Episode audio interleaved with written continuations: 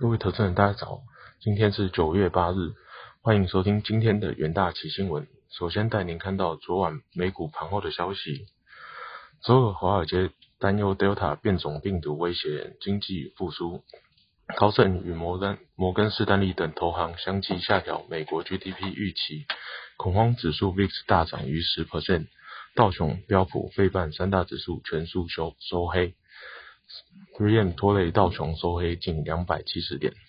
中场道琼指数下跌零点七六 percent，S&P 五百指数下跌零点三四 percent，纳斯达克指数上涨零点零七 percent，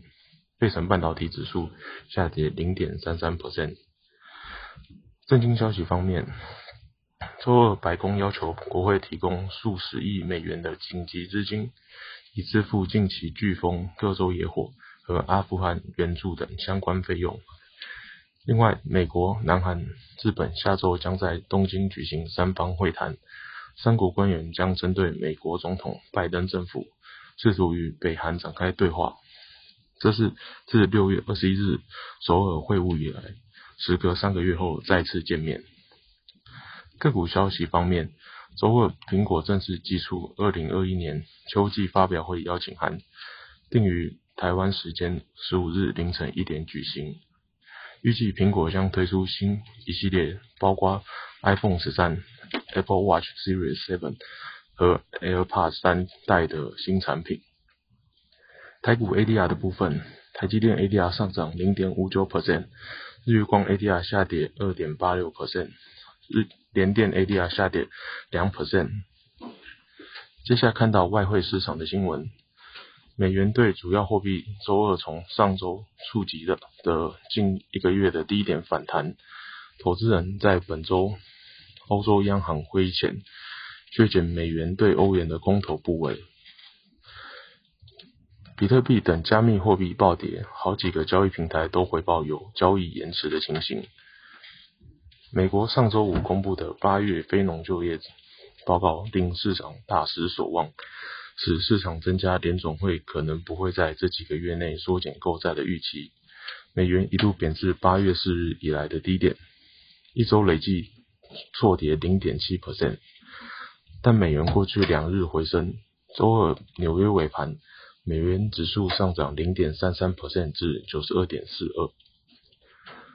再来是关于能源市场的新闻，周二交易原油期货价格收低。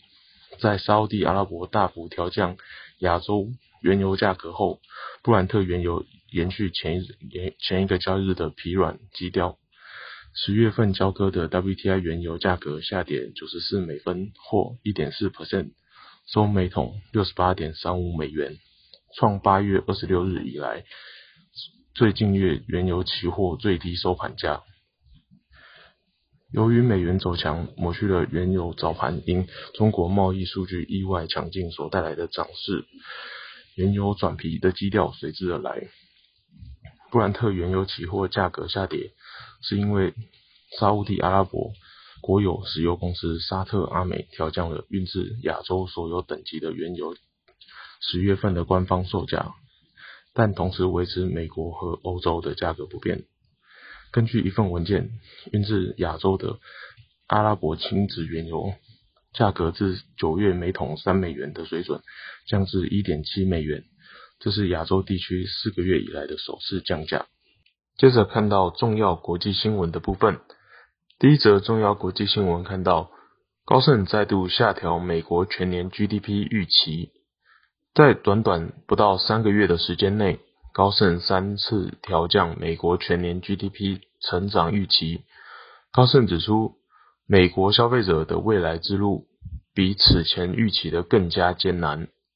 由于 Delta 变种病毒的出现，财政支持的减少，以及对商品需求转向对服务的需求，美国消费者可能减少支出。供应链的中断也影响了库存的补充。不到三周前的八月十八日，高盛才将今年 GDP 预期从六点四 percent 降至六 percent，如今又快速的做出修正，特别是对第三季的 GDP 预期，在八月十八日时先由八点五 percent 大幅下调至五点五 percent，原因是更大的通膨飙升。然而在九月二日又调降至三点五 percent，以反映七月份制造业和贸易库存成长放缓，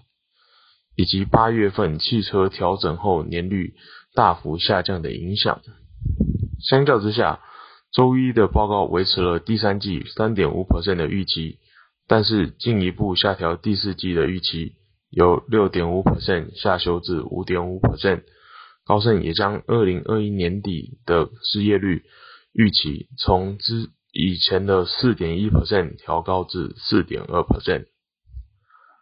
第二则重要国际新闻来看到欧元区经济的消息。根据欧盟统计局在周二公布的最新数据显示，欧元区今年第二季 GDP 中值较上一季成长二点二 percent，优于市场预期。数据显示，欧元区第二季 GDP 季增二点二 percent，高于初值的二点零 percent，并高于市场预期的二点零 percent。与去年同期相比，欧元区第二季成长了十四点三 percent，超过市场预期的十三点七 percent。在截至六月的三个月中，欧元区产出成长了二点二 percent，超过超过最初预估的二两 percent。家庭消费成长了三点七 percent，政府支出和投资也为经济成长做出了贡献。就业也在第二季出现更强劲的反弹，成长了零点七 percent。欧洲央行 ECB 预估，欧元区 GDP 将在今年底达到四点六 percent，明年将达四点七 percent。经济学家预预预计，今年下半年欧元区通膨率将进一步升高，并在二零二二年和二零二三年。回落至远低于欧欧洲央行设立的两 percent 目标。接着进入三分钟听股期的单元，低档个股看到长荣期货，中国上海 SCFI 运价指数持续创高，反映全球持续塞港困境，而运费不断调涨，因此亚系外资最新报告指出。正面看待货柜航运类股在下半年获利进一步成长，点名看好长荣等个股。国内货柜业在八月增班效益可望浮现，因此市场预期八月营收有机会进一步成长。根据行商统计，八月国内三家货柜业者因应美国塞港加开班轮。而长荣旗下最大的货柜轮 Eva Ace 加入欧洲线，也预计将大幅挹注第三季的获利。长荣期货周二反弹上涨，中场更以涨停价作收，暂时缓解缓止近期的下行压力。